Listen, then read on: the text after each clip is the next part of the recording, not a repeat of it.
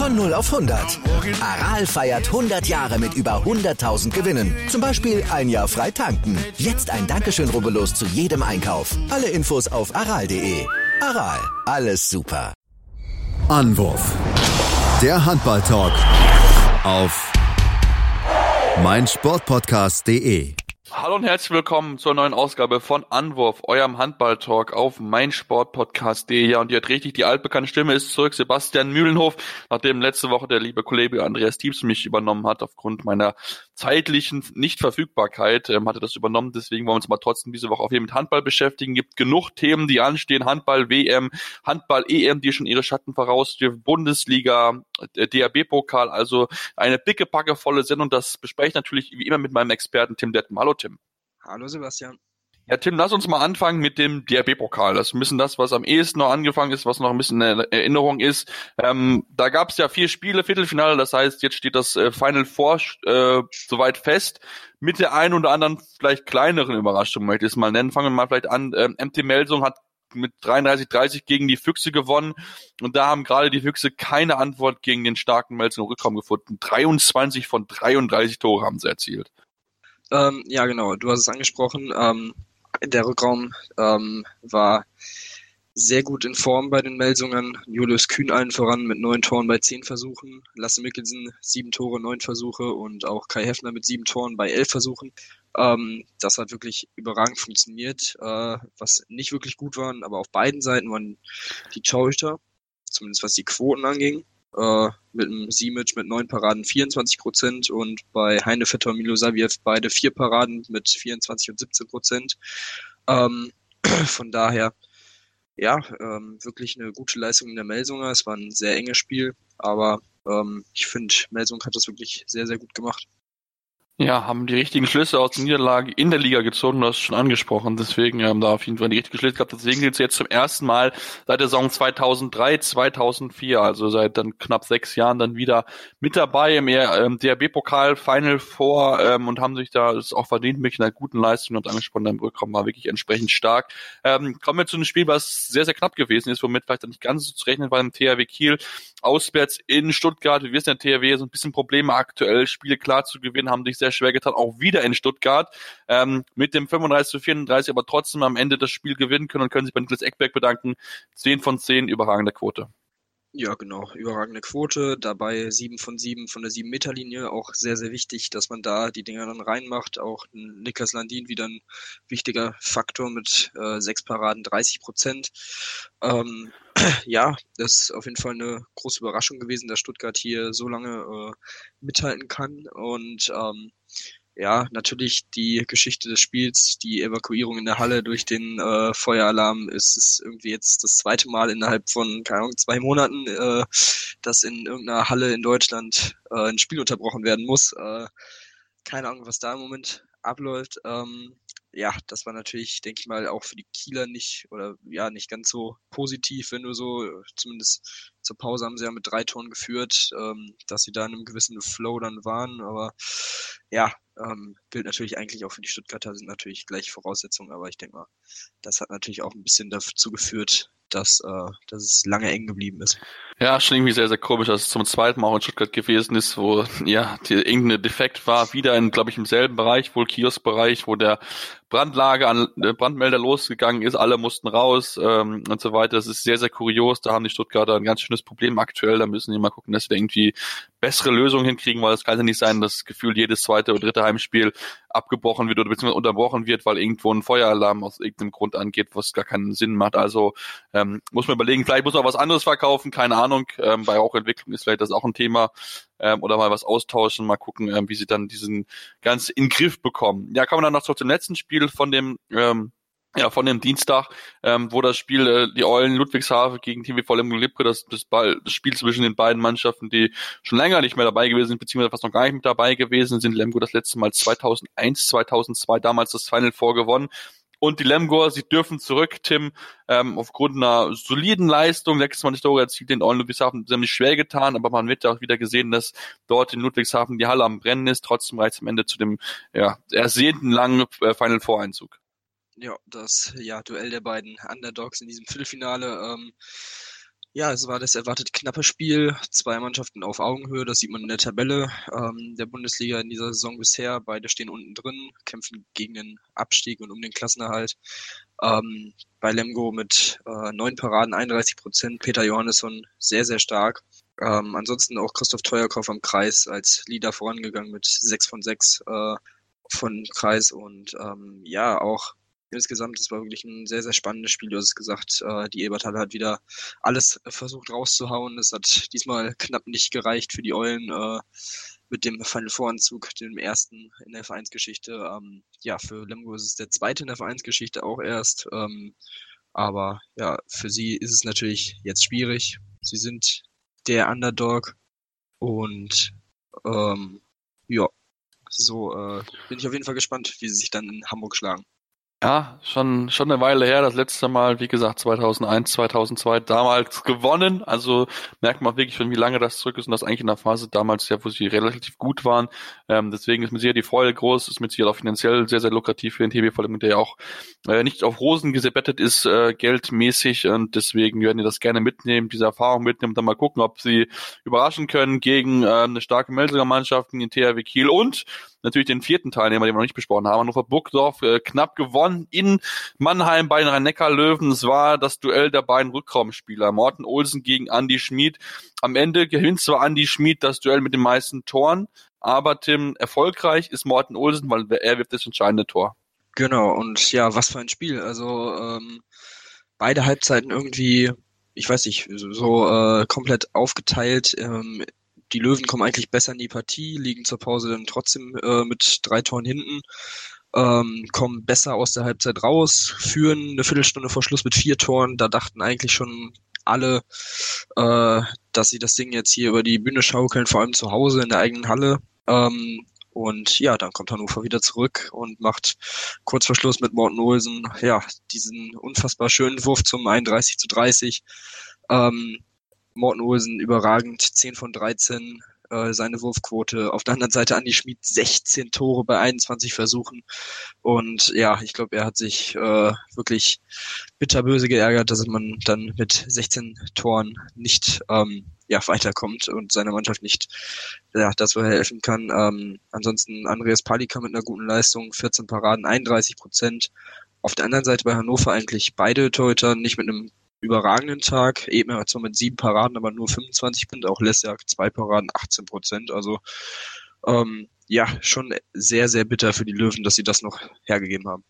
Ja, auf jeden Fall sehr bitter. Am Ende, wie gesagt, steht dann trotzdem für sie, äh, also für die für die Recken der Sieg gegen die Löwen. Da haben sie sich wirklich das verdient, sind jetzt wieder zurück im äh, Pokal Final Four. Mal gucken, was dort äh, dann für sie möglich ist. Da werden mit Sicherheit der ein oder anderen äh, sehr sehr gespannt drauf sein. Ähm, so ein bisschen die Überraschungsmannschaft der Saison. Mal gucken, ob sie dann diese Überraschung dann so weit ummützen können, dass vielleicht dann sogar zu einem großen Wurf im Hamburg reicht mal gucke.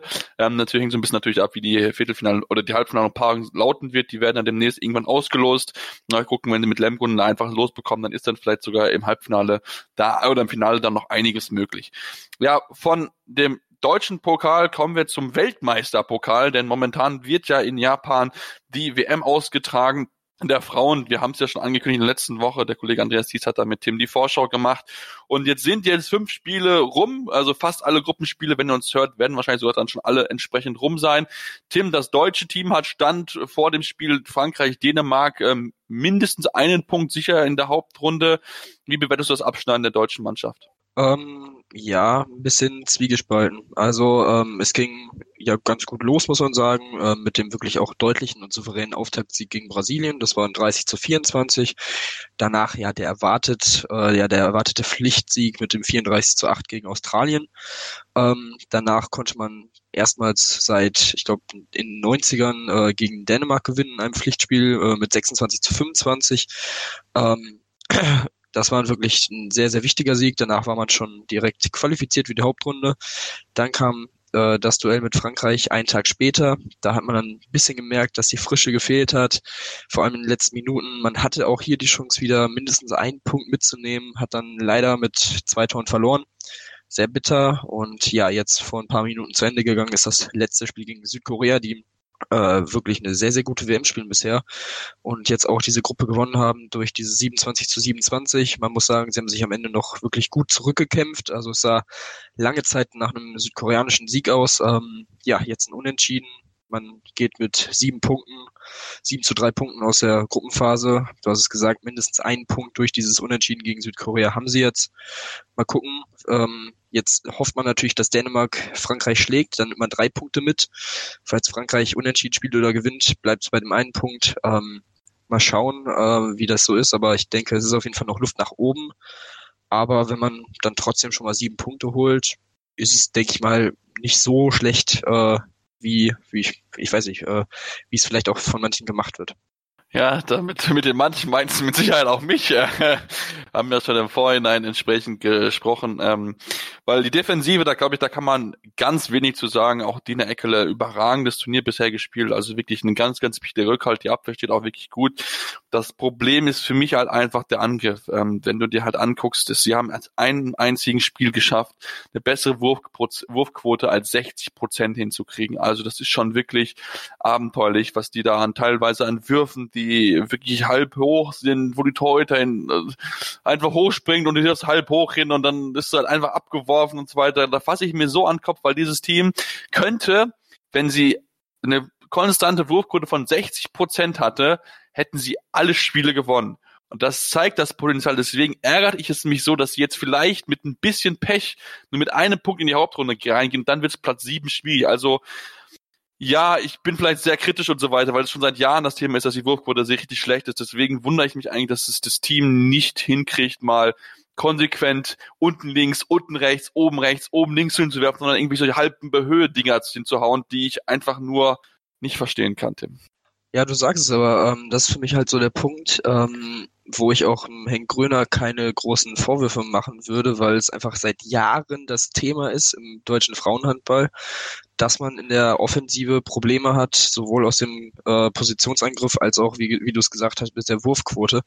Von daher weiß ich nicht, ob es dann wirklich zum Beispiel an einem Trainer liegt ähm, und fehlende Konzepte das äh, Problem sind, sondern es ist vielleicht auch einfach dann am Spielermaterial, das durchaus Potenzial hat, aber wenn du das Potenzial dann in solchen Spielen halt auch nicht abrufst, dann kann halt zum Beispiel auch ein Trainerstab dann auch nicht viel dagegen machen und ähm, deswegen keine Ahnung, ich weiß nicht, warum es so ist, warum es seit Jahren irgendwie gefühlt nicht wirklich besser wird.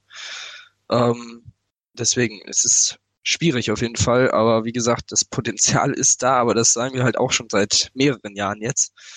Ähm, mal schauen, wie sie sich jetzt in der Hauptrunde dann schlagen. Da kommen dann nochmal andere Kaliber, also Niederlande, Norwegen. Das sind zwei wirklich starke Gegner. Dazu noch Serbien.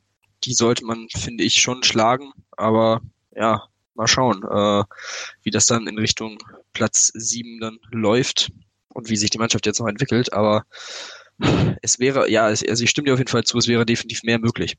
Ja, es wäre mehr möglich und deswegen, ja, es ist, wie gesagt, es regt mich schon seit Jahren auf, dieses Thema, und ich rede auch schon seit Jahren drüber, dass es einfach besser werden muss und sie kriegen es irgendwie nicht hin. Ich kann auch keine Erklärung, wie man was man machen kann. Ich würde wahrscheinlich als Trainer jedes Mal für jeden Wurf, der halb hoch daneben geht, würde ich sie einfach die ganze Halle durchsprinten lassen, den nach dem Training danach, damit sie es einfach merken, wie dumm sie da sind. Also, es tut mir leid, es ist halt meiner Meinung nach echt mir noch ein Kopfding, aber keine Ahnung, wie man dieses Problem lösen will. Ja, Tim, gucken wir vielleicht ein bisschen, schon angesprochen, die Gegner mit, äh, mit Norwegen, den Niederlanden und die Serbien, so ein bisschen auch auf die anderen Mannschaften, anderen Gruppen.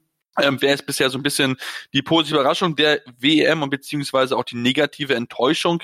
Ähm, was hast du da für Mannschaft in der Richtung? Zum Beispiel die Rumänen, die sich ja jetzt gerade noch so reingerettet haben, der hätte ich persönlich ein bisschen mehr erwartet. Ja, definitiv. Also ähm, für mich äh, eine wirklich negative Überraschung würde ich die Rumänen durchaus mit reinnehmen, aber es, es ist schon eine ziemlich harte Gruppe gewesen muss man dazu sagen, ähm, dass sie sich jetzt ähm, ja noch durchgekämpft haben mit einem Sieg im letzten Spiel, im Endspiel gegen Ungarn, die ja mit einer wirklich sehr jungen Mannschaft hier aufgetreten sind und auch durchaus schon für Furore sorgen konnten, ähm, jetzt äh, leider raus sind. Ähm, ansonsten würde ich schon sagen, Frankreich ist definitiv eine negative Überraschung. Ähm, klar, sie hatten auch ein bisschen Verletzungsprobleme und einen kleinen Umbruch im Kader, aber trotzdem das äh, erste Spiel direkt gegen Südkorea verloren, dann nur unentschieden gegen Brasilien. Dann das knapp gewonnene Spiel gegen Deutschland, also wirklich überzeugend war das bisher nicht für einen amtierenden Welt- und Europameister. Und ähm, ja, so wie es im Moment aussieht, äh, ja, bangen sie ja noch um den Hauptrundeneinzug. Im Moment in der 19. Minute steht es 5 zu 5. Das würde reichen für sie. Ähm, mal schauen, wie sich das noch entwickelt in den nächsten Minuten. Ähm, aber ansonsten eine, ja, so eine Mischung. Eine Mischung ist für mich Slowenien. Im ersten Spiel gegen die Niederlande gewonnen, aber dann unter anderem gegen Angola verloren und jetzt auch gegen Serbien, sind jetzt raus, sogar als Fünfter in der Gruppe. Das hätte ich ehrlich gesagt auch nicht so erwartet. Ähm, ansonsten eine schöne Geschichte, die ich noch reinnehmen würde, ist auf jeden Fall äh, die senegalesische Nationalmannschaft, die das erste Mal sich qualifiziert hat, sowohl was Männer und als auch Frauen angeht und ja, konnten immerhin ein Spiel gewinnen gegen Kasachstan, sind somit Fünfter, spielen um Platz 17 bis 20. Mal schauen, wie viel sie am Ende werden, aber das ist auf jeden Fall schon eine schöne Geschichte. Ja, haben ja auch unter das Rumänien sehr, sehr schwer gemacht und auch gegen Montenegro waren sie lange im Spiel drin, also von daher haben sie wirklich was Schönes gespielt. Für mich natürlich auch Südkorea. Ich denke, das ist wahrscheinlich so die größte Überraschung, wenn man es positiv sind, also dass man, dass sie so stark spielen. Ich denke, da haben wir jetzt nicht unbedingt mit zu rechnen, dass sie in der Gruppe ungeschlagen durchgehen. Also von daher, das ist schon wirklich, ähm, ja, schon die, schon die positive Geschichte auf jeden Fall der, äh, der, der Handball-WM in Japan, kommt natürlich dann weiter drauf, wie dann es dann weitergehen wird, wie Deutschland sich dann weiter schlagen wird, da sind wir natürlich sehr, sehr gespannt drauf, ähm, wie es dann dort weitergehen wird. Das sollte ich natürlich hoffen wir, dass es weitergeht, dass es zu Platz 7 reicht. Wie gesagt, da muss aber noch ein bisschen was passieren, um ja entsprechend ähm, ja, das auch zu schaffen. Wie gesagt, offensiv ist da das große Problemfeld. Ja, wir machen jetzt eine kurze Pause, haben relativ viel schon aus, ausführlich gesprochen. Wir haben noch einige Themen zu besprechen, unter anderem die EMK, die schon feststehen und natürlich dann noch weitere Personalien, Abgänge, Neuzugänge, Vertragsverlängerung. Deswegen bleibt dran hier bei Anruf, eurem Handballtalk auf meinsportpodcast.de. Wieder live von Ihrem Toyota-Partner mit diesem Leasing-Auftakt. Der neue Toyota Jahreshybrid. Ab 179 Euro im Monat. Ohne Anzahlung. Seine Sicherheitsassistenten laufen mit. Und ja, ab ins Netz mit voller Konnektivität. Auch am Start die Toyota Team Deutschland Sondermodelle. Ohne Anzahlung geht's in die nächste Runde. Jetzt los sprinten zu Ihrem Toyota-Partner.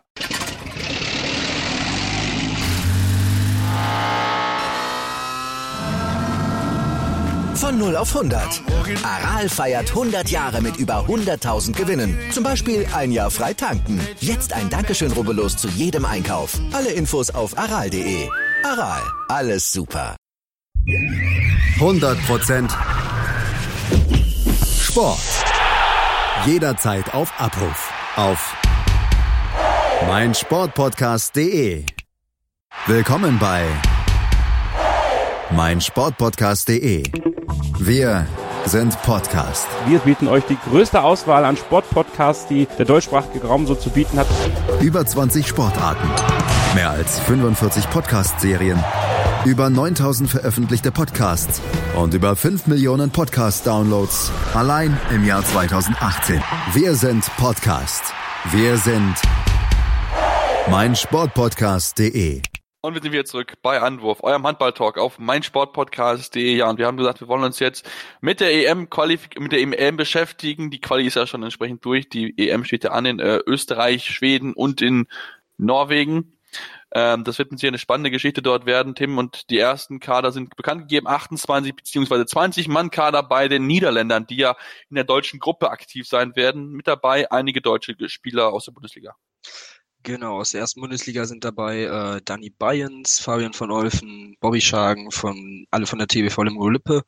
Dazu die beiden Nordhorner äh, Bad Ravensbergen und Ton Lehenders. Von der SG Flensburg wird Nils Versteinen und dann auch die Linksaußen Jeffrey Boomhauer vom BHC und aus der dritten Liga vom Wilhelmshavener V Rutger Tenfelde. Ähm, ja, ansonsten haben sie auch noch einige ähm, Spieler, die in, bei durchaus interessanten Clubs äh, unter Vertrag sind, unter anderem auch mit HBL äh. Gary Eilers, der mittlerweile auch in Holland spielt, und Tim Bremer, der bei HV Hurry Up spielt, äh, wo auch immer das ist. Ähm, ansonsten gibt's auch noch vier Deutschlandlegionäre auf Abruf dabei mit Patrick Miedemar, Marc van den Beuten, äh, Johann Smits und Iva Starbast. Ähm, ja, von daher, ich bin wirklich auch sehr gespannt. Ich freue mich sehr, diese Mannschaft dann zu sehen. Und ja, direkt das erste Spiel ist ja das Nachbarduell gegen die deutsche Mannschaft. Und ähm, ja, mal schauen, wie sich die Holländer dann schlagen. Mal gucken. Ähm, das ist ja auch beim Handball, dass wir nicht mehr, dass wir nicht mehr ohne Holland zur WM fahren, äh, EM fahren, sondern mit Holland. Äh, mal gucken, wie sich dann dort schlagen werden. Ich bin da wirklich sehr gespannt, ob das bisschen, ein bisschen im Aufwärtstrend, weil da auch einige äh, holländische Spieler schon entsprechend in der Bundesliga spielen. Insgesamt acht Legionäre sind mit dabei. Wenn wir gucken zu den Österreichern, da sind es in Anführungsstrichen nur sieben, aber unter anderem ist ja auch ein Thomas Bauer mit dabei, der ja beim Überraschungsteam der Champions League Porto mitspielt. Also von da ist auch der österreichische Kader nicht zu verachten, Tim. Ja, definitiv. Ähm, wirklich auch einige Namen, die jetzt schon in den letzten Jahren immer mal wieder dabei waren bei den Turnieren. Ähm, du hast ihn angesprochen, Thomas Bauer natürlich angeführt vom Kieler Nikola Bilik, ähm, Janko Bosovic von VfL Gummersbach ist dabei, genauso wie Alexander Hermann, der auch in Gummersbach spielt. Ähm, Romas Kieweliavicius äh, von Baling-Waldstätten, Christoph Neuhold, der in Coburg äh, wirklich immer wieder gute Leistung bringt. Auch Raul Santos ist dabei. Ähm, sehr interessant natürlich durch seine bisherige Saison in Leipzig, ähm, die er nicht nur äh, Höhen hatte, sondern eher mehr Tiefen. Ähm, klar, Robert Weber ist natürlich dabei, auch ein Richard Wöst, der mal beim BHC gespielt hat. Ähm, ja, es ist auf jeden Fall wieder ein sehr interessanter Mix bei den Österreichern und ähm, ja, ich bin ganz ehrlich, ich bin sehr gespannt auf die Mannschaft. Ähm, kann sie jetzt noch nicht ganz so einschätzen, weil bei Österreich ist halt auch irgendwie immer so die Sache, man erwartet irgendwie mehr, als sie dann bringen, habe ich so das Gefühl in den letzten Jahren gehabt. Ähm, ja, mal schauen. Aber es, sie haben natürlich den äh, Heimvorteil dabei. Das kann definitiv helfen. Ja, das kann helfen, um dann vielleicht Überraschungsleistungen zu schaffen. Ähm, zuletzt war ja die Euro 2010 in Österreich, da haben sie ganz gut abgestimmt, wenn ich dann die richtigen Erinnerungen habe. Also von daher ist ähm, ist auf jeden Fall positiv zu sehen. Österreicher haben Kader bekannt gegeben, aber auch die Isländer haben ihren Kader bekannt gegeben. Auch, wie ich finde, einen sehr spannenden Kader mit einem bunten Mix aus jungen Spielern, die großartig überwiegen, aber auch natürlich erfahrenen Leuten wie den äh, Gustafsson, Jörg Gustafsson oder aber auch einen Aaron Palmerson, der mit dabei ist. Also auch da die äh, Isländer sind mit dabei und haben einen Überraschungskandidat mit dabei, der seit drei Jahren nicht mehr nominiert wurde für die Nationalmannschaft. Genau, und zwar Alexander Pettersson. Ähm, bisher mit 173 Länderspielen und ja, jetzt ist er im erweiterten Kader. Äh, sehr interessant auf jeden Fall. Äh, ansonsten im rechten Rückraum seine Konkurrenten und Mitnominierten sind Taitor Örn Einerson von Christianstadt, Christian Örn Christiansson von Westmann Naja und Vigo Christiansson von der HSG Wetzlar. Ähm, ja, ansonsten natürlich wieder einige ähm, aus der Bundesliga bekannte Spieler dabei. Du hast ihn genannt, vor allem Björkvin Paul Gustafsson, äh, der ja mittlerweile in Skjern unter Vertrag ist. Ähm, aus der zweiten Liga Aaron Edwardsson. Ähm, natürlich Gudjon Valo Sigurdsson ist natürlich dabei, genau wie ein Bjarki Elisson. Ähm, ja, es ist sehr interessant. Natürlich ähm, auf zu achten auf Rückraummitte mit einem Janus äh, Smarason von Aalborg, der ja demnächst auch in der Bundesliga spielen wird. Ähm, hat man einen sehr jungen, sehr interessanten Spieler äh, auf der Mitte dabei. Und ähm, ja, es ist auf jeden Fall wieder auch hier ein sehr, sehr interessanter Mix und äh, dass die Isländer äh, bei solchen Turnieren für Aufruhr sorgen können, haben sie in den letzten Jahren eigentlich immer wieder gezeigt. Ja, das haben sie immer wieder gezeigt und das sollte man deswegen sie auch immer wieder auf der Rechnung haben. Sind ja auch bekannt dafür, dann gerne nochmal gegen große Mannschaften den äh, Überraschungssieg zu schaffen, den Überraschungstriumph zu schaffen. Äh, mal gucken, was in dieser EM gelingen wird. Kommen wir dann zu einer weiteren Mannschaft, bevor wir dann zu dem deutschen Team natürlich kommen, zu den Schweden, die ja natürlich auch entsprechend motiviert sein werden. Auch für sie ist es Art Heim-EM, auch wenn es nicht konsequent in Schweden gespielt wird. Und da sind zwar noch nicht mit dabei aus Verletzungsgründen. Wir kennen es natürlich, Hampus Wanne verletzt und auch Kim Andersson verletzt. Ähm, der routiniert, der ja schon wirklich lange mit dabei gewesen ist, aber auch schon mal außen vor gewesen ist. Ähm, trotzdem, Tim, das Team der Schweden ist immer noch verdammt gut aufgestellt.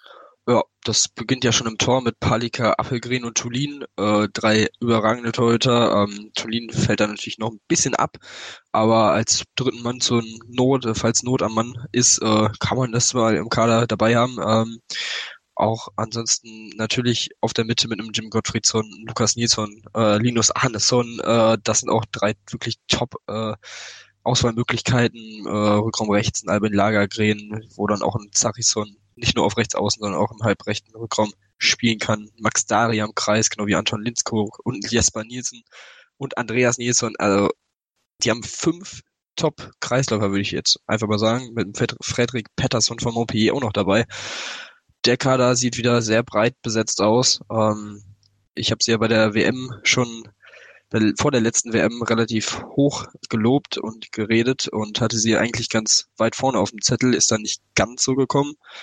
aber ich glaube, mit denen muss man auf jeden Fall rechnen und da, da dürfte man nicht überrascht sein, wenn die da ein bisschen durchs Turnier cruisen und ordentliche Leistung erbringen. Vor allem in der Gruppe mit der Schweiz, Slowenien und Polen. Das sollte auf jeden Fall mehr als machbar sein. Auf jeden Fall. Und du sprichst ja mit dem personifizierten Schweden-Liebling. ich habe sie vor der, äh, vor der letzten WM habe ich sie sehr, sehr weit nach vorne getippt. Also von daher, das muss man schon sagen, die Schweden, das gefällt mir sehr, sehr gut. Auch gerade das Toter Du, Palika, Appelgren, äh, für mich einer der besten der Welt, nicht so das Beste der Welt. Ähm, das ist schon wirklich sehr, sehr stark.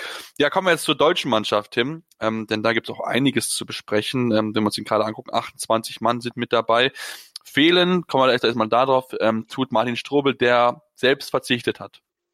Ja, richtig. Äh, er hat gesagt, ähm, dass er ich, dass er nicht denkt, dass er diese ähm, ja, Belastung äh, standhalten kann.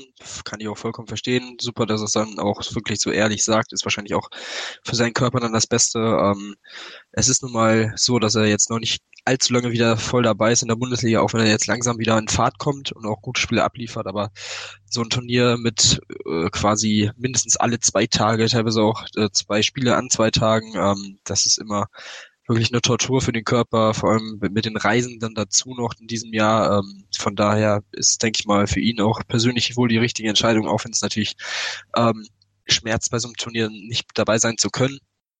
Ansonsten ist natürlich sehr interessant, dass Matthias Musche nicht dabei ist im Kader, sondern für ihn äh, auf links außen Uwe Gensheimer, Marcel Schiller und Patrick Zieker von TVB Stuttgart.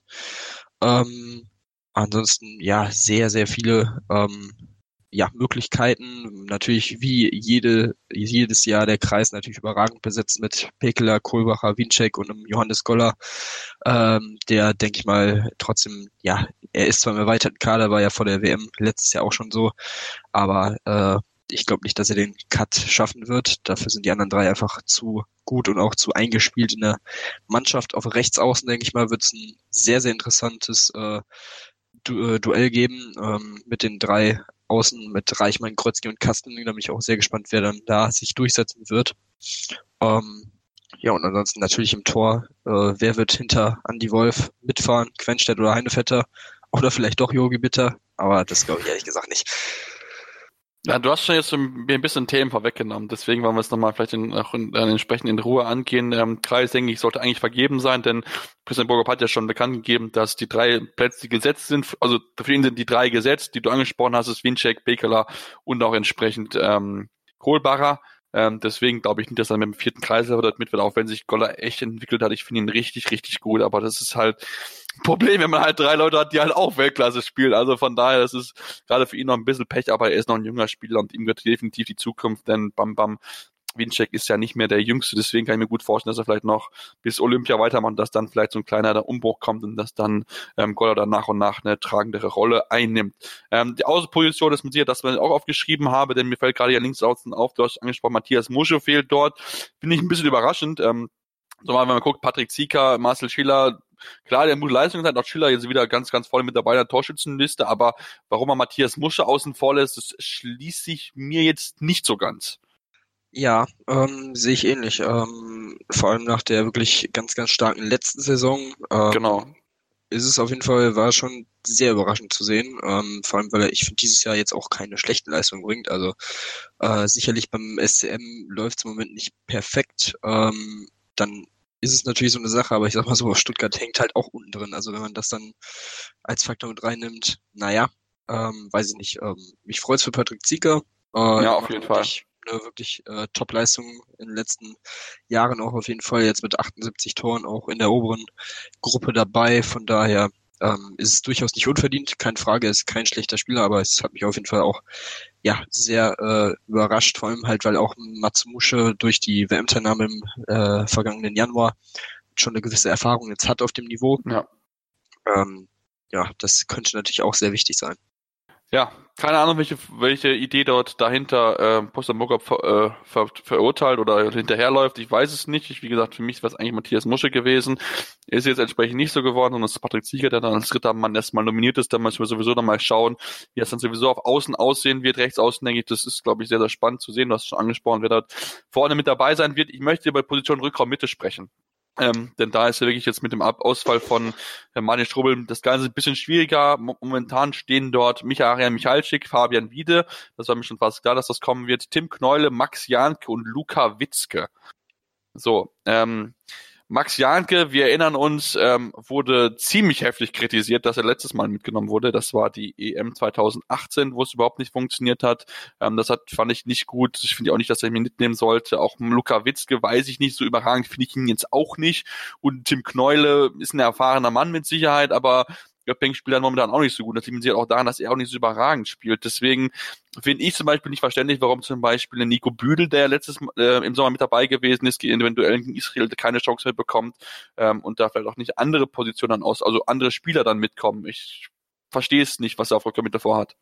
Ja, ich finde es auch ein bisschen fragwürdig. Ähm, ja, Nico Büdel, du hast es gesagt, wir hatten ihn ja auch schon immer längere Zeit vor seinem Debüt äh, ja als Kandidaten in den Ring geworfen. Ähm, und waren auch dementsprechend happy, dass es dann auch mal, dass er dann auch mal nominiert wurde. Von daher, das war auch eine wirklich Überraschung, ihn jetzt hier nicht auf dem Zettel von Bundestrainer zu sehen. Ähm, ich denke ehrlich gesagt, dass er nur Michalczyk und Wiede mitnimmt und dann hast du halt mit einem Weinhold, mit einem Häfner eventuell auch einen Drucks oder ähm, Philipp Weber, Leute, die die Position durchaus auch spielen können. Von daher also es würde mich sehr wundern, wenn Jan Konwitzke in den Kader es in den Kader schaffen. Kneule könnte ich mir vielleicht noch vorstellen, wobei oh, eigentlich auch eher nicht. Also ich finde, das sind wirklich drei Spieler, die vom von der Qualität her schon ziemlich abfallen zu dem, was sonst auf halb links und halb rechts auch äh, an Spielermaterial vorhanden ist. Ähm, weil ich finde halt auf halb rechts kannst du eigentlich äh, sowohl Weinhall, Weinhold als auch Semper und Häfner mitnehmen. David Schmidt, ich glaube, das kommt. Musst du vielleicht sogar. Ja, ist, auf jeden Fall. David Schmidt kommt vielleicht noch ein bisschen zu früh, den würde ich dann eher rausnehmen, aber du hast allein da schon drei Plätze für den Rückraum vergeben. Ähm, von daher, keine Ahnung. Du hast vier im Rückraum links ja eigentlich, ne? Böhm, Lemke, ja. Drucks und Kühn hast du auch wieder schon vier weg. Also von daher. Genau, deswegen, schon, ja. Also würde ich jetzt schon im Moment damit rechnen, dass sie halt, sie sind im erweiterten Kader dabei, vielleicht kommt es nochmal zu wechseln, ähm, aber vielleicht überrascht er auch und nimmt wieder auf einer Außenposition nur einen mit, wer weiß. Äh, ich hoffe es nicht. Ähm, ich auch nicht. Es ist, ja, es ist sehr interessant auf jeden Fall zu sehen, ähm, aber ich verstehe wirklich auch nicht, warum Nico Büdel nicht im erweiterten Kader steht. Ja, ich auch nicht. Wie gesagt, es ist jetzt so entschieden worden. Der Bundesrat hat sich dazu entschlossen, das so zu tun. Da du natürlich aber entsprechend natürlich die Konsequenzen tragen. Das ist dann einfach ganz, ganz klar so, wenn es dann nicht läuft und wenn er dann Max Sagi wieder nimmt. Wir erinnern uns, wie gesagt, 2018, wo das nicht funktioniert, wo er davor heftigst kritisiert wurde, sehe ich nicht, warum er dann den Vorzug vor einem Nico Büdel zum Beispiel bekommt. Denn Max Janke ist ein Defensivspezialist, aber offensiv ist er für mich auf keinen Fall besser als Nico Büdel. Er noch ein, vielleicht sogar zwei Stänge schlechter. Ähm, deswegen ja, äh, wie auch immer, wie dem auch sei, es ist jetzt so entschieden, gucken wir da mal, wie es funktionieren wird. Wie gesagt, beide schaffen wahrscheinlich nicht den Sprung. Janke und auch Witzke, zumal Witzke jetzt sowieso ein halbes Jahr Bundesliga spielt, ähm, denke ich nicht, dass die beiden dann den Sprung in den Kader schaffen sollten. Ja, dann machen wir jetzt hier die nächste kurze Pause. Ihr habt schon wieder viel gesprochen. Das haben immer noch einiges an Themen auf der Liste, die wir auf jeden Fall noch besprechen müssen. Beziehungsweise, bevor wir in die Pause gehen, müssen wir eigentlich noch über zwei Themen sprechen, Themen, die man nicht außer Acht lassen sollte. Denn Luka Karabacic musste operiert werden und wird damit wohl wie auch Curtin Mahé bei der EM ausfallen. Das wäre natürlich für die, äh, für die Franzosen schon ein heftiger Schlag. Ja, definitiv. Äh, du hast gesagt, auch Curtin Mahé fällt schon sicher aus. Bei ja. Luka Karabatic hat man noch die Hoffnung, dass er vielleicht nur den Anfang des Turniers verpassen wird. Ähm, ja, er hat sich im äh, Spiel in der Champions League gegen Barcelona eine Fingerverletzung zugezogen, die ja äh, operativ ähm, ja äh, geändert werden musste und ähm, ja, es sind jetzt, äh, man spricht von einer mehrwöchigen Pause. Äh, das kann vieles bedeuten. Ähm, dadurch, dass das Turnier halt auch etwas früher startet als sonst, am 10. Januar.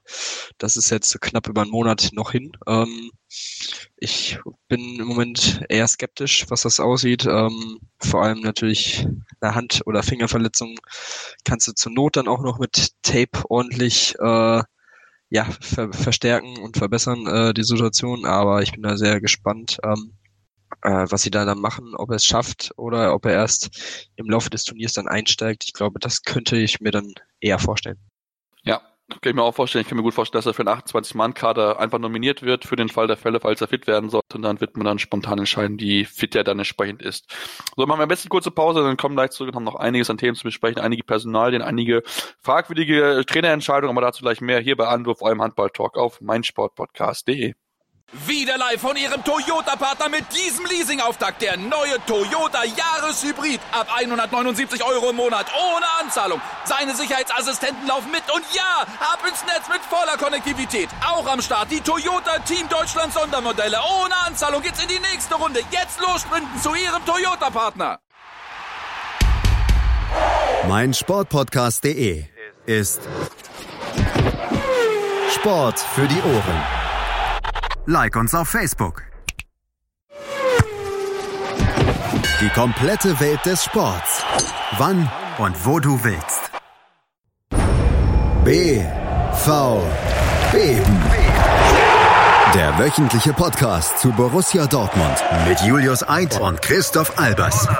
Voller echter Liebe auf meinsportpodcast.de wir sind wieder zurück bei Anruf, eurem Handball-Talk auf meinsportpodcast.de. Mein Name ist Sebastian Müller, bei mir ist immer noch Tim Detmar und wir wollen uns jetzt mit den Personalien beschäftigen, denn es gab einiges an Themen, die wir auf der Liste haben, Tim, und da müssen wir uns erstmal mit den Trainer beschäftigen, da sagen wir hier das Spannendste zu beobachten. Frank Carstens hat verlängert bei mit bis 2023 in der Phase, die für Minden sicher nicht einfach ist. Die Halle ist das Thema, dass man dort umziehen muss und auch sportlich läuft das jetzt gerade nicht so rum. Deswegen ist es für Carsten ein super Zeichen, dass er das Vertrauen bekommt.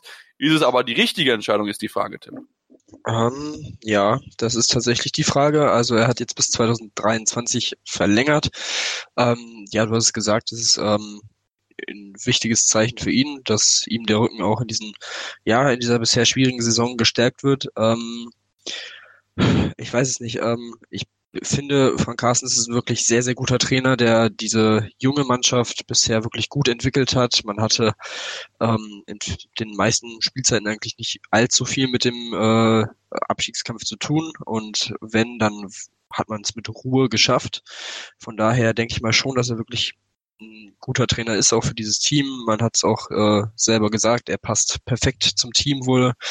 Äh, hier äh, als Aussage getätigt. Ähm, von daher, er ist damit ähm, bereits jetzt zum, in der fünften Saison in Minden und ähm, ja, ich bin eigentlich eher positiv, was diese Verlängerung angeht. Mhm, bin ich auch, denn ich denke einfach, dass man hat ja einfach einen Umbruch getreten nach der vorletzten Saison war das, wo man sich dann quasi so ein bisschen von diesen reinen Experten verabschiedet hat und dann einfach breiter, also mehr Leute haben dieses wohl angefallen zur Abwehr spielen können und das ist auch gerade mit der jungen Mannschaft mit Sicherheit dann auch einfach mal Tiefen gibt, ist glaube ich erwartbar. Deswegen denke ich auch, dass das vielleicht so die richtige Entscheidung ist, auch glaube ich auch wichtig in dieser Phase, dass man einfach dann auch eine gewisse Konstanz auf den auf sportlich handelnden Personen hat, denn wie gesagt, die Halle ist ja das große Thema dort in Minden. Deswegen ist glaube ich für sie ganz wichtig zu wissen, hey, wir haben einen Trainer, mit dem wir erstmal planen können, wenn es dann sportlich ähm, gut weiterläuft, dann muss man natürlich dann gucken, falls es im Fall der Fälle dann nicht so weiterläuft, ob dann vielleicht da eine Veränderung kommen sollte. Lass uns dann noch vielleicht noch bei einer Personalie bleiben, bevor wir dann zum nächsten Trainer kommen. Miljan Pulisic hat auch noch einen verlängert für ein weiteres Jahr bis 2021. Ähm, ich denke, gut, dass man noch einen erfahrenen Mann dabei halten konnte. Ja, definitiv. Er ist äh, wirklich eine feste Größe bei den äh, Mindenern und ähm, ja, es ist auf jeden Fall eigentlich äh, gibt es da keine großen muss man eigentlich nicht viel zu sagen. Das ist wirklich ein wichtiger Spieler für das Team. Ähm, du hast gesagt, wirklich ein äh, Führungsspieler für, für die Mannschaft und ähm, ja, auch hier Frank von Bern spricht von einem wichtigen Signal. Ähm, das sehe ich ähnlich. Ähm, von daher denke ich mal, ist es auch hier eine gute Entscheidung für, für die Zukunft. Und ja, Glückwunsch auf jeden Fall. Ja, auf jeden Fall. Ich denke, mal gucken, wie lange noch machen wird, aber wahrscheinlich dann auch nicht mehr allzu lange. Ist er auch schon ein bisschen fortgeschritten in seinem Alter. Ähm, kommen wir zu der zweiten Trainerpersonalin, die bei mir auf jeden Fall für mehr Frage gezeichnet hat als jetzt bei Frank Carstens. Denn Hartmut Meyerhofer hat seinen Vertrag verlängert bis 2022. Und dazu haben wir uns eigentlich eher darüber unterhalten, ob er nicht entlassen wird. Deswegen ist diese Richtung, die jetzt Göpping einschlagt, für mich sehr überraschend. Ja, definitiv. Ähm, das war eine sehr, sehr äh, überraschende Meldung. Ähm, und ich bin mir ehrlich gesagt auch nicht so sicher, ob er seinen Vertrag erfüllen wird. Ähm, und es könnte schon sein, dass er sich äh, eine schöne Abfindung dadurch äh, abgesichert hat. Ähm, Ich weiß es nicht. Also ich bin nicht wirklich überzeugt vom äh, von diesem Duo Meyerhofer und Göppingen von dieser ja, Beziehung. Ähm, man steht im Moment auf Platz 11 mit 13 zu 17 Punkten. Das ist meiner Meinung nach wirklich enttäuschend. Ähm, ich verstehe es nicht so ganz. Klar, man war letztes Jahr längere Zeit auch oben in Richtung Europa mit dabei, hat es dann am Ende nicht geschafft, aber ich weiß nicht, also bisher zeigt die Entwicklung eher nach unten, als dass sie irgendwie konstant oder nach oben ist. Von daher kann ich diese äh, Verlängerung zum jetzigen Zeitpunkt der Saison nicht wirklich verstehen. Nee, ich kann sie auch nicht ganz nachvollziehen. Ähm, sie wollten diese Entscheidung machen, ähm, haben gesagt, ein bisschen Verletzungspech und so weiter, Sie sind eigentlich sehr zufrieden mit seiner Arbeit. Wie gesagt, es ist momentan nicht so. Da möchte man, glaube ich, nicht, wo man aktuell steht, nicht stehen bleiben. Deswegen ähm, sehr, sehr überraschendes Zeichen dort gesetzt. Natürlich aber auch ein Zeichen einer Mannschaft, hey, wir glauben eher an den Trainer. Also wir glauben, dass er die richtige Arbeit macht. Jetzt liegt an euch. Liefert mal wieder ab, zeigt mal wieder die Leistung, die ihr drauf habt. Deswegen, ja, ich bin mal gespannt, wie das weiter verläuft, die Saison. Ich glaube jetzt nicht wahrscheinlich nach der Verlängerung, dass er die Saison noch rausfliegen wird, aber ähm, es wird auf jeden Fall spannend zu beobachten sein, falls es dann wirklich weiterhin so unten bleiben wird, wie die Göppinger und auch das Umfeld dann darauf reagieren, dass man diese Entscheidung getroffen haben wird. Das ist mit Sicherheit etwas, was man auf jeden Fall kritisch beäugen muss und auch wir werden es auf jeden Fall tun. Kommen wir zu weiteren Vertragsverlängerungen, diesmal äh, spielermäßig, denn Fabian Böhm, wir hatten ihn gerade schon bei dem DAB-Paket angesprochen, verlängert bis 2022 seinen Vertrag bei den Neckar, äh, bei den nein, schon bei den Recken aus Hannover. Ähm, das ist eine richtige Entscheidung, denke ich, da passt er gut rein, ist ein super Stammspieler, ein wichtiger, äh, auch Lautsprecher für die Mannschaft, also von daher, das ist die richtige Entscheidung. Ja, definitiv. Ich finde neben Morten Olsen mit äh, das Gesicht der Recken in den letzten Jahren geworden, auch als Kapitän natürlich. Ähm, ja, die, der verlängerte Arm von äh, Carlos Ortega und ähm, ja, es ist hier auch wieder eine ganz klare äh, ein ganz klares Zeichen an die Mannschaft. Ähm, vor allem dadurch, dass jetzt Morten Olsen dann zur kommenden Saison wegfällt und äh, zurück nach Dänemark geht, ähm, ja, hat man jetzt hier auch neben äh, Böhm ja schon vorher äh, mit Ilja Brozovic und Nate Schechte verlängert.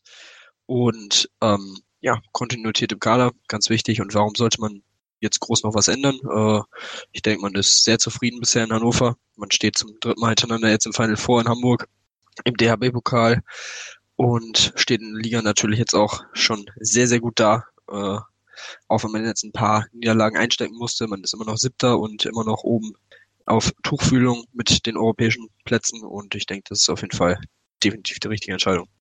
Ja, auf jeden Fall die richtige Entscheidung, die ich auch so sehen würde bei Julian Possil, der seinen Vertrag bis 2022 verlängert hat, auch eine wichtige Stütze geworden bei den Nordhornern, die die Saison keine einfache Saison bisher machen, war ein bisschen erwartbar, dass sie auch gegen den Abstieg spielen. Deswegen würde ich das auch da eigentlich bei dem Thema so ein bisschen belassen, Tim, ähm, denn ich denke, man merkt einfach, es ist eine wichtige Stütze im Verein und mit solchen Leuten musst du verlängern langfristig. Ja, definitiv ein wirklich äh, guter Spieler im besten Handballeralter mit 26 Jahren. Ähm, hatte immer auch ein gutes Potenzial als wirklich sehr, sehr guter Zweitligaspieler. Vielleicht, ähm, denke ich mal, nach dieser Saison wird Norton auch wieder in der zweiten Liga spielen, so wie es im Moment aussieht und wie es im Moment läuft.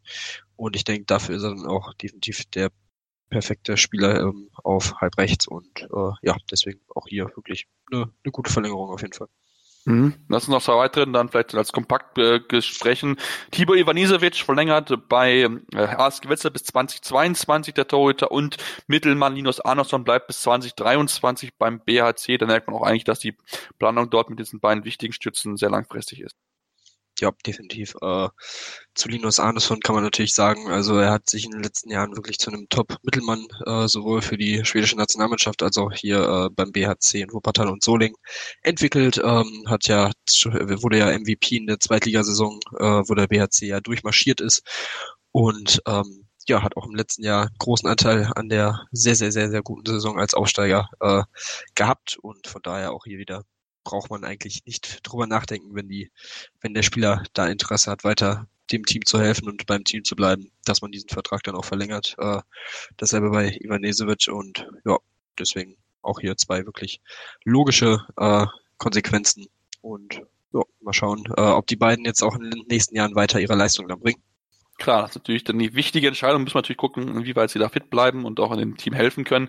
Ähm, kommen wir dann zu neuen Personalien, also neue, neue Verpflichtungen. Denn die Füchse Berlin haben einen Linksaußen gegeben für die kommende Saison mit Milos Vujovic. Holen sie jemanden von äh, ungarischen Club Tata Banya für Linksaußen. Vertrag bis 2023, Tim. Ähm, interessant, wie ich finde, zumal man ja eigentlich mit zwei Links, äh, zwei Linksaußen fest hat für die kommende Saison, zumal es auch eigene Spieler sind, wirft man mir die Frage aus, ob man da vielleicht jemanden verleihen möchte, in dem Hintergrund, dass man jetzt sich Vujovic holt, der ja auch mit 26 noch ein sehr junger Spieler ist. Ja, das könnte ich mir dann durchaus vorstellen. Das haben die Berliner ja auch schon vorher mal gemacht ab und zu. Ähm, könnte man vielleicht gucken, ob man da jemanden äh, beim Tusem in Essen vielleicht parkt. Äh, wäre ja auch nicht das erste Mal. Und ähm, von daher, ja, ähm, wird als sehr schneller Spieler beschrieben. Ähm, Stefan Kretschmer sagt, er hat eine aus herausragende Athletik und Schnelligkeit. Also ähm, ja, genau das, was eigentlich auch auf links außen wichtig ist.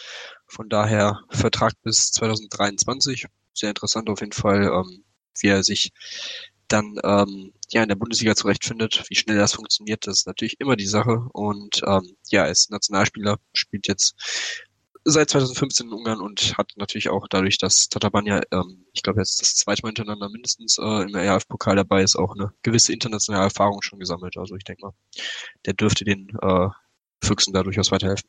Ja, kann es schon sein. Wie gesagt, muss man mal gucken, wie dann die Linksaußenposition aussehen wird, ob man dann vielleicht auch mit drei Leuten reingeht und den einen sogar vielleicht zurückstuft in die zweite Mannschaft. Müssen wir mal gucken, haben wir ein genaues Auge drauf, wie dann in den nächsten Wochen, Monaten da diese Linksaußenposition aus Sicht der Berliner begleitet wird. Kommen wir zu einem weiteren Thema, HC Erlangen. Wir haben sie ja beim vorletzten Mal ziemlich kritisiert für ihre Entscheidung, da mit Michael Haas als neuen Trainer in die Saison zu gehen. Jetzt haben sie einen weiteren Spieler sich verpflichten können mit Clement Ferlin, einen Keeper aus der Champions League, ähm, dazu geholt ab 2020. Ähm, bedeutet damit aber auch quasi wahrscheinlich automatisch das Ende von Nicolas Katzigiannis, dessen Vertrag ausläuft. Da kann ich mir nicht vorstellen, Tim, dass man mit drei absoluten Top-Leuten in die kommende Saison geht, weil man sich es wahrscheinlich auch finanziell nicht leisten kann. Ja, das äh, sehe ich genauso. Ähm, ja, wirklich sehr, sehr guter Mann, Clement Verlin, ähm, in der Champions League gut, äh, gute Leistung bisher gesammelt. Ein, ähm, ja, noch relativ junger Torhüter, der durchaus Potenzial hat. Ähm, bereits Nationalspieler auch in Slowenien und ähm, ja, von daher würde ich sagen, das ist auf jeden Fall auch ein Top-Tour mit Carsten Lichtlein da, ähm, der ihm wahrscheinlich noch äh, auch noch einiges beibringen kann. Und ähm, ja, ich bin auch gespannt, was äh, Niklas Katzianis jetzt macht. Ich kann mir nicht vorstellen, dass er aufhört. Ähm, von daher, ich denke, einige Teams äh, wären durchaus interessiert an ihm. Ähm, ich denke auch definitiv, dass er bei einem Mittelfeldteam in der Bundesliga auf jeden Fall ähm, unterkommen kann. Mal gucken, wo. Lustig wäre ja, wenn er in, in Eulen Ludwigshafen dann wieder mit Goranskov ein bilden würde. Aber das ist, äh, glaube ich, nicht unbedingt ähm, ja, realistisch, dass das passieren wird. Ja, Tim, kommen wir zur letzten Personal, die ich mir aufgeschrieben habe. Barcelona holt sich Blasjansch von Kielce für Rex außen, Rückraum rechts, kann er beide Positionen spielen. Da ist natürlich jetzt aufgrund der Besetzung natürlich dann die Frage, was passiert mit Juro Dolenisch, der ja relativ häufig verletzt gewesen ist und mit Viktor Thomas, dessen Karriereende ja auch bald absehbar ist. Denkst du, dass durch die Entscheidung jetzt da jemand ähm, abgegeben wird, beziehungsweise seine Karriere beendet? Ja, das kann ich mir durchaus vorstellen. Ähm, ich glaube aber irgendwie eher, dass ein Dolenetz äh, den Verein verlässt, vielleicht nochmal irgendwie woanders, ähm, vielleicht auch nochmal wieder in Slowenien in der Heimat. Ähm, es versucht sich nochmal zu ein bisschen zu rehabilitieren. Du hast gesagt, er hatte viele Verletzungen. Ähm, von daher konnte er sich auch bisher nicht wirklich durchsetzen. Ähm, aber ja, wirklich für Barcelona Blasianc ist wirklich ein sehr, sehr guter junger Spieler. Ähm, man hat irgendwie das Gefühl, der ist auch schon seit Ewigkeiten dabei und das stimmt halt eigentlich auch. Also er hat mit 15 Jahren schon sein äh, Debüt gegeben in der Champions League. Ich glaube, das sagt schon einiges aus, wie darüber, wie Poten äh, was für ein Potenzial er hat und wie gut er auch ist. Und ähm, ja, von daher konnte schon einige Titel sammeln, slowenische Meisterschaften, Pokal, äh, genau dasselbe auch in Polen. Ähm, von daher, ja, ähm, sehr, sehr guter Mann und ähm, von dem, denke ich mal, mit dem kann man durchaus noch einige Jahre äh, Spaß haben in Barcelona. Das denke ich auch, auf jeden Fall. Also das ist ja auch äh, entsprechend schon jemand, der auch einiges an Erfahrung hat sammeln können bei den verschiedensten europäischen Turnieren, Champions League natürlich, auch einige Titel schon gewonnen. Also von daher mit Sicherheit eine interessante Verpflichtung, die dort äh, Barcelona getätigt hat und die dann auch dafür Zeichen ist, dass man endlich mal wieder die Champions League gewinnen möchte. Das ist ja ein Thema, was sie seit Jahren hinterherlaufen. Der Kader ist top besetzt und sie kriegen es einfach seit äh, mehreren Jahren jetzt nicht in diesen verpflichtenden Champions League Titel aus ihrer Sicht zu holen. Deswegen mal gucken, was sie in diesem Jahr und dann auch dann mit Jansch in den nächsten Jahren ähm, möglich ist ob sie dann wirklich diesen letzten Schritt machen können, ob er vielleicht das entscheidende Puzzleteil ist, um am Ende wieder mal den Pokal in Köln in die Höhe recken zu können. Daher, damit sind wir jetzt am Ende unserer pickepacke vollen Aussendung. Ich habe gesagt, viele, viele Themen, viele, viele News. Nächste Woche wird es wahrscheinlich wieder genau anders sein, dass wir fast gar nichts mehr haben zu besprechen. Das ist ja immer so ganz, ganz klassisch im Handball. Da wissen wir nicht so genau, was da passieren wird und ähm, ja, dann waren wir aber am Ende, wie gesagt, lasst gerne mal eine Rezension da bei iTunes oder bei Apple Podcast. Haben natürlich am liebsten fünf Sterne, aber auch gerne konstruktive Kritik. Was können wir besser machen? Woran können wir arbeiten? Gerne da mal was da lassen und natürlich ansonsten uns äh, entsprechend folgen. Seppmaster56 bei Twitter bin ich und Tim-Detmar23 für den Kollegen Tim dort entsprechend dann auch mal uns, äh, uns Fragen stellen, uns in Kontakt treten. Wir sind für, je, offen für jede Diskussion, auch gerne zum Thema Frauen-Nationalmannschaft. Da lasst mich gerne eines Gegenteils überzeugen. Hab mir dann noch was für die Weihnachtsfeiertage vorgenommen, eine, eine kleine äh, Statistik-Recherche, äh, die ich mir mal vornehmen werde, aber dann dazu mehr, sobald es dann soweit ist. Ähm, ansonsten bis dahin alles Gute und wir hören uns demnächst wieder hier bei Andu auf eurem Handball-Talk auf meinsportpodcast.de. Wieder live von Ihrem Toyota-Partner mit diesem Leasing-Auftakt. Der neue Toyota Jahreshybrid. Ab 179 Euro im Monat. Ohne Anzahlung. Seine Sicherheitsassistenten laufen mit. Und ja, ab ins Netz mit voller Konnektivität. Auch am Start die Toyota Team Deutschland Sondermodelle. Ohne Anzahlung geht's in die nächste Runde. Jetzt los sprinten zu Ihrem Toyota-Partner.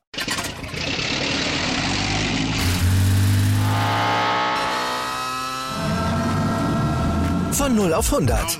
Aral feiert 100 Jahre mit über 100.000 Gewinnen. Zum Beispiel ein Jahr frei tanken. Jetzt ein Dankeschön, rubbellos zu jedem Einkauf. Alle Infos auf aral.de. Aral, alles super. Anwurf. Der Handball-Talk auf meinsportpodcast.de. 90 Minuten. Zwei Teams. Pure Emotion. Es geht wieder los. Die Fußball-Bundesliga auf meinsportpodcast.de. Abonniere jetzt deinen Bundesliga-Podcast und sei dabei im Bully Special.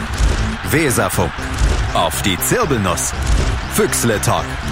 BV Beben. Unter Flutlicht.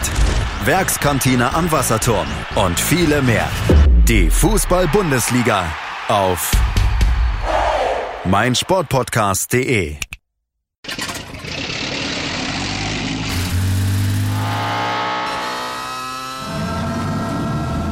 Von 0 auf 100. Aral feiert 100 Jahre mit über 100.000 Gewinnen. Zum Beispiel ein Jahr frei tanken. Jetzt ein Dankeschön, rubbellos zu jedem Einkauf. Alle Infos auf aral.de.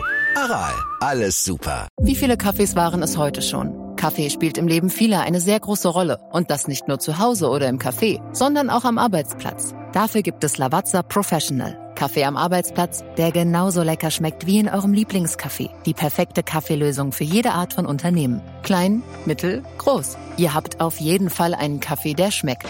Die richtige Motivation für eure Arbeitstage. Alle Infos zu Lavazza Professional findet ihr auf lavazzapro.de mit allen Kaffeelösungen für euer Büro. Ich habe mich natürlich schockverliebt, weil die war wirklich ganz, ganz klein. So begann die Mensch-Hund-Beziehung zwischen Christina und Tierschutzhund Frieda. Und wie es danach, nach dem ersten Moment der Verliebtheit, so weiterging und welche Klippen es danach zu umschiffen galt, das hört ihr in der neuen Ausgabe von Iswas Dog, dem Podcast für harmonische Mensch-Hund-Beziehungen. Iswas Dog? Mit Malte Asmus. Überall, wo es Podcasts gibt.